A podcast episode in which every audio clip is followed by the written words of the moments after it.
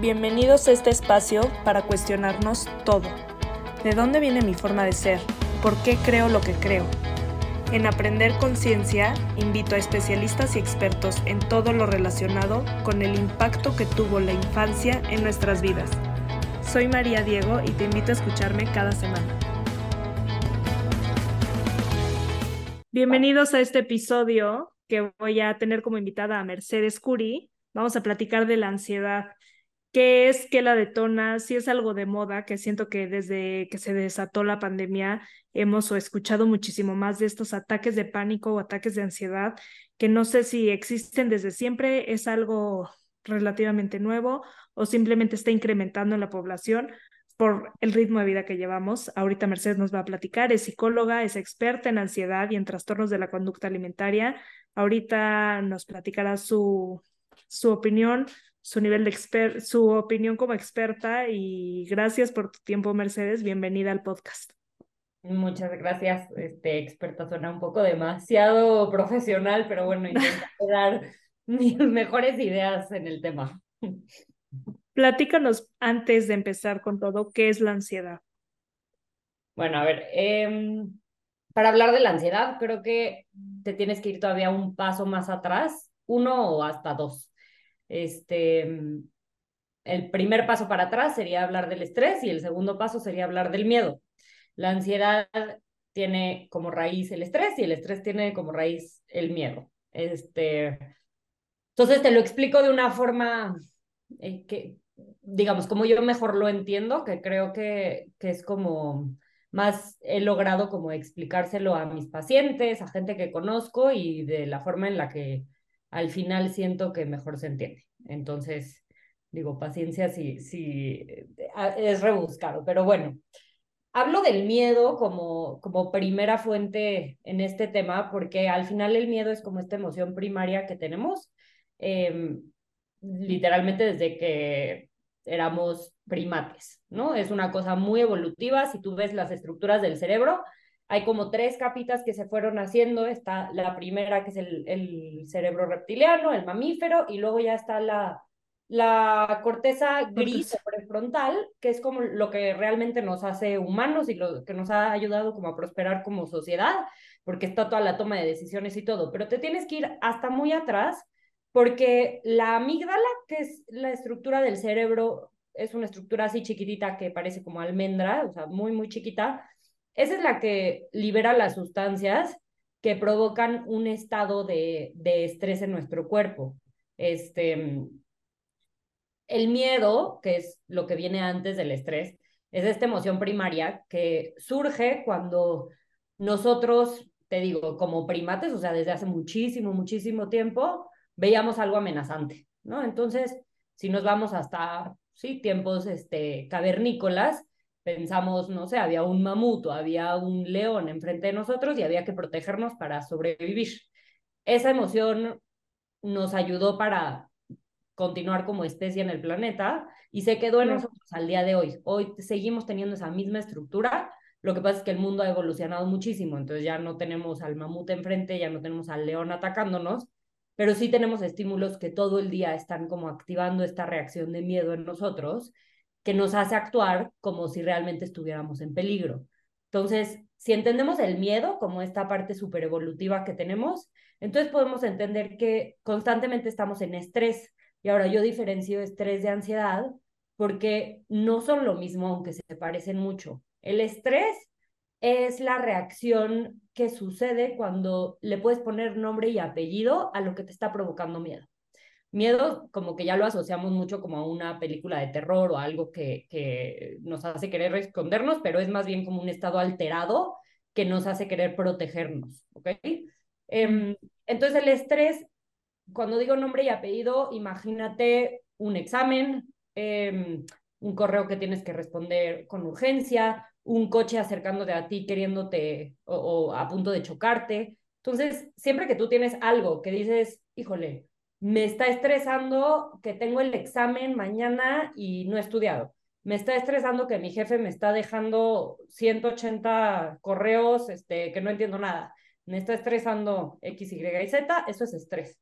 Ya cuando le vas sumando que además vivimos en un mundo súper demandante, que no es solo una fuente de estrés la que está ejerciendo presión con nosotros, sino que son varias, ya es mucho más difícil ponerle nombre y apellido y se vuelve, tengo esto, tengo el otro, tengo estas 10 cosas encima, que entonces ya se, se convierte en ansiedad, que es como un estado más flotante, como una, como una cosa, pues sí, mucho menos puntual, que constantemente nos tiene activados, alerta y pues sí, como este, pues en un estrés perpetuo, que ya no es estrés, ya es ansiedad. No sé si me di Ok, sí, sí, sí, sí. ¿Es, ¿Es lo mismo que un ataque de pánico o cuál es la diferencia?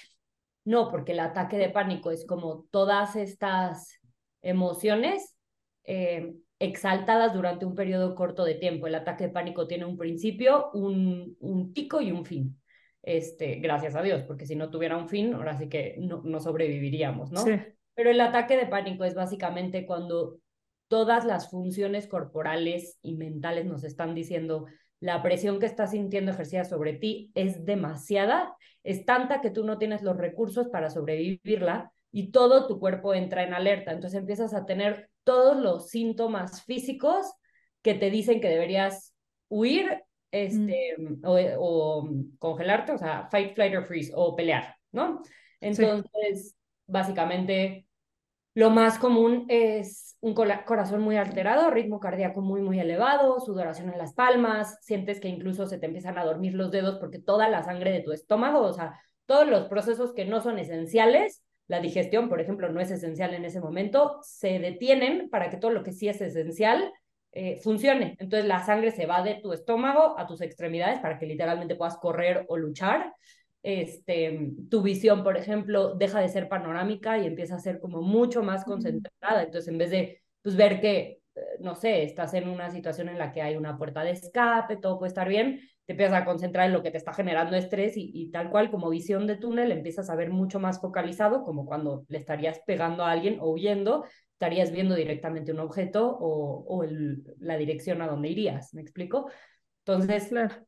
Todo tu organismo se altera de una forma súper elevada, súper brusca, muy veloz, que te hace querer huir o pelear, pero es tanto el estrés que también te paraliza. Entonces, el, ataque de pánico es básicamente eso, todo lo que te expliqué, pero exacerbado a un punto que genuinamente la persona siente, me voy a morir. De hecho, los ataques de pánico son una de las causas más comunes por las que las personas van a, una, a un hospital a, a urgencias pensando mm. que tienen un ataque cardíaco. O sea, es así de, no es una cosa de, híjole, se me pasó la mano, estoy súper estresada, tuve un mal día. O sea, es, es de verdad sentir que no puedes respirar, que esto no va a acabar y que te puedes morir. Claro. Las personas que sufren de ansiedad, entonces, no es, o sea, no, no siempre es lo mismo lo que los detona. Puede haber varios factores que hay personas más susceptibles a sufrir de ansiedad que otras, ¿no? Sí, sí, sí, sí, por supuesto. ¿Cómo saber si tengo, cómo saber si estoy teniendo un ataque de ansiedad o simplemente es un acumulo de estrés que me estoy llevando al límite? Digo, o sea, muchas veces. La raya es muy delgada, ¿no? Muy, muy delgada y por eso yo diría que la mejor forma de, de, tratar estos temas es con la prevención, porque pues no te quieres enterar cómo es un ataque de pánico. Pero la verdad es que cuando una persona tiene un ataque de pánico, casi siempre sabe perfectamente que fue un ataque de pánico. Y la persona que lo duda es más probable que haya sido simplemente un episodio de estrés muy alto, ¿no? Ahora nadie, sí. bueno, yo no me pondría a juzgar si alguien lo tuvo o no. Al final todo eso es sufrimiento, ¿no? Cae dentro sí. de la, una rama y no es necesariamente útil estar juzgando si una persona tuvo o no tuvo, lo que sí es explorar un poco por qué estás llevando a esos niveles en donde estás dudando. De estrés, exacto. Uh -huh. Sí. ¿Crees que es una enfermedad de moda o que se ha detonado o por la pandemia o por el aislamiento o por redes sociales? Que luego hay muchísimas personas que le que las redes sociales mal usadas te hacen, siento que caer en un hoyo negro, pero sí. mental. Mira, las redes sociales definitivamente no nos ayudan este, como sociedad ni como individuos. O sea, no, no son buenos para nosotros como, eh, como personas estar ahí constantemente comparándote, este, consumiendo demasiado contenido de la vida de otras personas, tal, no, no es bueno. Eh, y tampoco digo como sociedad, porque pues al final hay mucha desinformación, todo ese tipo de cosas que a todos nos alteran. Ahora, no creo que sea algo de moda, creo que es el estrés y la ansiedad son condiciones a las que estamos mucho más predispuestos que en otros momentos de la vida, de la historia. O sea, sí creo que el ritmo que llevamos justo como sociedad es absurdo. O sea, de verdad es muy elevado. Y lo digo porque incluso una persona tranquila, que lleva un ritmo de vida como tolerable, este, que se cuida, que tiene salud, que tiene privilegios, este, que vive con relativa tranquilidad, de todas maneras está expuesto a muchísimas cosas. O sea, el mundo de verdad se mueve muy rápido, la tecnología es, es demasiada, es, es muy acelerado todo lo que estamos como consumiendo para un cuerpo que se formó hace millones de años y que sigue teniendo estructuras de cuando vivíamos en cuevas, ¿no? Entonces, o sea, simplemente creo que se habla más de ello porque cada vez hay más investigación que, que nos permite hablar de eso, porque lo entendemos un poco más, porque se normaliza, porque cada vez la gente está más dispuesta a hablar de salud mental, lo cual es maravilloso. Pero pues sí, también estamos eh, viviendo en un mundo que nos la, hace, nos la pone más fácil para enfermar o simplemente pasarla mal, ¿no? Claro. ¿Crees que hay señales que te está mandando el cuerpo antes de llegar al límite de tener un ataque de ansiedad? Como, o sea, mensajes que te puedas ir conectando tanto a ti que sepas de, o esta situación ya sé que me lo detona, o cuando me empiezo a sentir así, ya sé que para allá voy y, y que puedas como que frenarlo antes. Sí, sin duda creo que, creo que todo el mundo tiene esas señales. No creo que todo el mundo está lo suficientemente consciente de sí mismo como para saberlas identificar. Detectarlas. O sea, también está muy normalizado estar estresado. ¿no? Es, es algo que yo creo que lo escucho diario más de una vez de todas las personas con las que me cruzo, incluso yo. O sea, yo todo el tiempo estoy diciendo estoy estresada, ¿no? Y este, y sí, está muy normalizado, entonces también cuando nos llega una señal así de, híjole, chance no estás teniendo la mejor digestión, chance tu sueño no está siendo tan reparador, este, igual estás contestando de forma un poco más brusca de lo que amerita la situación, eh, estás permitiendo, no sé, que se rebasen límites que no están bien que se rebasen o cualquier situación, pues el estar tan expuesto al estrés nos hace pensar que eso es común y que podemos con eso. Y tristemente, el humano, bueno, digo, también nos beneficia, ¿verdad? Pero somos tan buenos para, para, para vivir con estrés que muchas veces lo pasamos por, por alto y lo permitimos en nuestras vidas como que está bien visto, entre más estresado y más en friega vives, como la gente te hace pensar que eres más productivo, ¿no? O que lo estás haciendo mejor.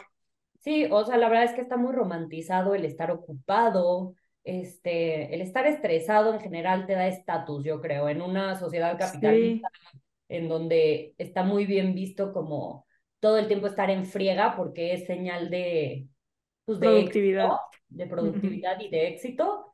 Sí, creo que muchas veces se aplaude el estar estresado, sin ser tan directo, ¿no? Sin ser así como, ay, qué bien que estás estresado. Se aplaude el que tengas hábitos que no te están llevando a un lugar de salud. Sí, sí, totalmente. Y hasta la gente que igual y vive de forma más tranquila, es como, debería de estar como él porque está ocupadísimo y está haciendo más cosas.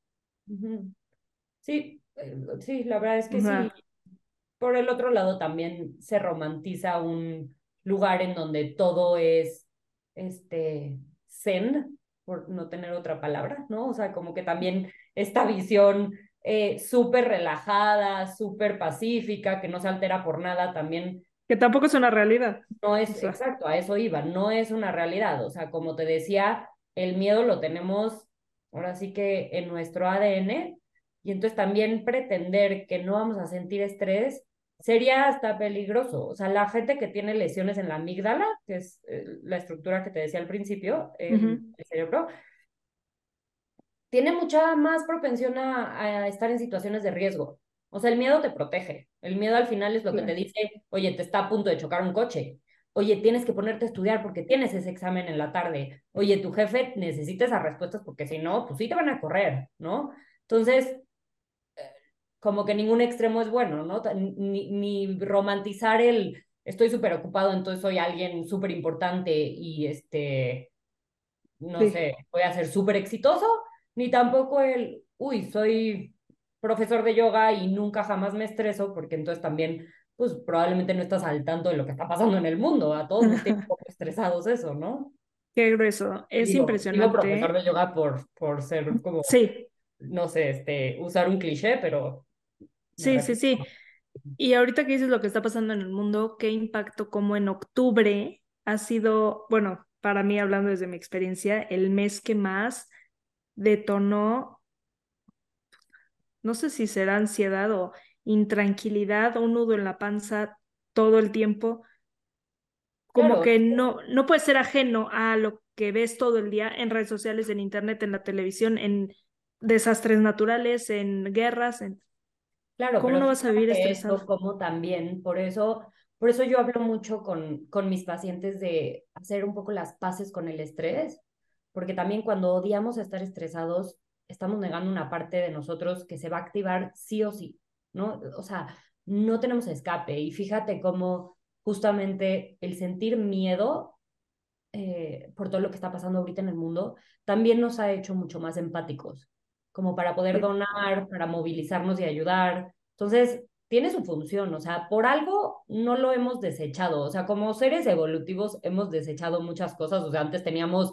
siete dedos, eh, ya tenemos cinco, porque no necesitábamos esos dos extras, ¿sabes? Así sería igual si realmente no necesitáramos sentir miedo y que ese miedo se convirtiera en estrés. Ahora sí, la ansiedad yo creo que es una cosa, ahora sí, un poco más como eh, socializada porque es demasiado estrés, pero el estrés es, es estrés evolutivo. Que te protege, Sí. ¿no? ¿Cómo, cómo recomiendas que podamos acompañar a una persona que sufre de ansiedad? O sea, porque luego muchas veces dices, ¿qué hago? Mejor ni te volteo a ver porque no sé ni qué hacer contigo o te sacas de onda tú más. Mira, lo primero que creo que pasamos por alto es reconocer que esa persona no está inventando lo que está sintiendo. O sea, cuando una persona siente ansiedad y la siente por algo que tú no, no sientes, por ejemplo, ansiedad social, esa ansiedad que esa persona está sintiendo es genuina, o sea, ese no poder estar alrededor de la gente, no poder hablar en público, este, tenerse que aislar, es real y creo que es como el paso cero, reconocer que aunque tú no sufras algo, el sufrimiento del otro Es válido, o sea. es totalmente válido y, y no le puedes tú, así como te decía, no puedes tú como con tu varita mágica o tu, no sé, tu, tu diccionario decir, no, eso no es ataque de pánico o eso sí es ataque de pánico, igual con toda la ansiedad, o sea, algo que a ti te estresa, al otro le puede valer y hay que ser empáticos con eso, ¿no? Eso como paso Sí. cero. Eh, también creo que, pues, si, si vives con alguien que suele tener reacciones como alteradas constantemente, es una gran herramienta aprender técnicas eh, de relajación, técnicas de, técnicas de respiración, técnicas de mindfulness, todas esas cosas porque te deja mucho más intranquilo no saber cómo acompañar y muchas veces eso como que exacerba el, el estado alterado de la persona que inicialmente estaba sufriendo. Entonces, simplemente para ti, incluso saber acompañar es muy útil. Eh, todas esas cosas sí son muy buenas, ¿no? El hacer grounding, este, te digo, respiraciones conscientes, no sé, ese tipo de ejercicios como bastante rescatadores del momento a mí me parecen como muy buenas técnicas de acompañamiento. Eh, Claro. Y pues siempre estar abierto como a, a, que alguien hable contigo y también que cuando sientas que no puedes, ¿no? que no sabes qué decir, recomendar terapia y recomendar recursos y acompañar. Al final eso es lo que mejor hacemos. Ahorita que mencionaste lo de grounding y respiraciones conscientes y demás, me recordó a una frase que me, que me decía un terapeuta mucho. La depresión está en el pasado, o sea, te lleva a vivir en el pasado y la ansiedad está en el futuro. Lo único que tienes para regresar aquí es el cuerpo, tu respiración, tu conciencia de el aquí, eh, vivir el momento presente lo más que puedas. Entonces, siento que, y, y, también lo leí, no sé si has leído el libro de El poder de la hora. No, la verdad nunca, o sea, ubico perfecto, pero nunca le he dado. Justo, como que habla de eso, que lo único que existe es ahorita en donde estás respirando. Y siento que el ayudar a una persona a regresar o tú cuando estás sobreestresada, regresar a el aquí, con la respiración, con lo que tú mencionas, el grounding, pues al final son técnicas que te regresan al momento presente, ¿no? Y no dejar, no creerte todo lo que la mente te dice. Sí, porque eh, en un estado de, de ansiedad muy elevado, lo que sucede es que te aceleras y te vas, pero bien lejos, ¿no? te llevas muchísimo a un futuro súper incierto y eso, pues a quién no le pondría nervioso. Entonces sí es importante poder regresarte a ti mismo y a veces suena demasiado simplista cuando dices, nombra cinco cosas que puedas ver, nombra cuatro cosas que puedas tocar, ¿no? Estos ejercicios que parecen como demasiado sencillos es lo que necesitas en un momento en donde todo está muy complicado, ¿no? Por eso funcionan, porque te regresan a lo más simple. ¿Crees que esté mal cuando medican a las personas que tienen ansiedad. O sea, es un buen recurso. Yo considero que es un excelente recurso. O sea, la medicina y la, la psiquiatría son el mejor aliado de cualquier terapeuta y si tu terapeuta no está a favor, yo creo que es de cuestionarse. O sea, cambia de terapeuta. Creo que también hace muchísima falta investigación eh, psiquiátrica, porque sí, al final todo medicamento tiene efectos secundarios, porque sí, muchas veces cuando una persona se empieza a sentir bien con un medicamento, muchas veces no trabaja en el resto de sus síntomas eh, o genera dependencia, o sea, todas esas cosas son ciertas.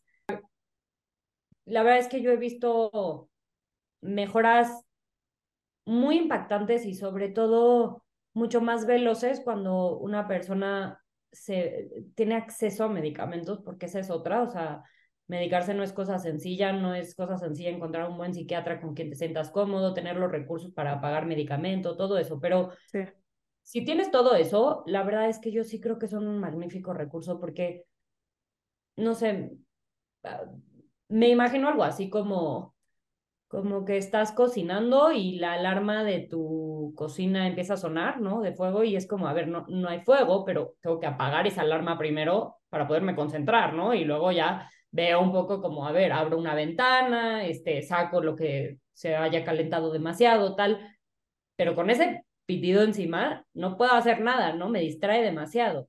Un poco así yo veo los medicamentos, o sea, son una gran ayuda para poner un alto a algo más grande que necesita ser atendido, porque no, no vas a dejar que esa cosa que está demasiado caliente eh, genere un fuego, ¿no? Pero sí te permite actuar, ¿no? Te, te da aire, te da un poco de respiración, un poco de silencio, un poco de calma para que puedas lidiar con todo lo que está ahí debajo. Claro. Oye, y ya nada más para terminar, ¿hay algún libro que nos recomiendes para las personas que o creen que tienen ansiedad, o les hizo clic algo de lo que acabamos de hablar, o saben que tienen y quieren como que indagar en esto, más allá de lo que les diga su terapeuta, o si no pueden obtener ayuda de un profesional. Te hubieras dicho esto con tiempo y te hubiera buscado alguno más entretenido, porque soy muy tengo muchos. Eh, pero, a ver, hay un libro que no, no es mi libro favorito, no es muy entretenido, ni mucho menos, pero creo que es un súper básico que es muy accesible, todo el mundo que lo lea lo va a entender y la verdad es que te da bastante buenas herramientas, este, que se llama Dare. Em, si quieres te lo escribo. Pero es, de a r Dare como atrévete, ajá, porque mucha de la de la investigación sobre estrés, ansiedad y ataques de pánico tiene que ver con la terapia de exposición, eh, ¿no? Como esta parte de exponerte paulatinamente a, mm, a, las situaciones que te lo que, Sí, un poco para ir disminuyendo tu, tu reactividad ante ese estímulo. Eh, y ese es un básico, o sea, y es súper, como súper amigable, Aparte habla de todo tipo de, de, situaciones de estrés, ¿no? Desde muy chiquitas hasta muy grandes, de todo tipo de trastornos por estrés y ansiedad, o sea, es como un básico. Recomendaría. Buenísimo. Pues Mercedes, mil gracias otra vez por, por tu espacio y este tiempo. ¿Dónde te pueden contactar las personas que quieran ir contigo? Eh, pues en mi Instagram, supongo.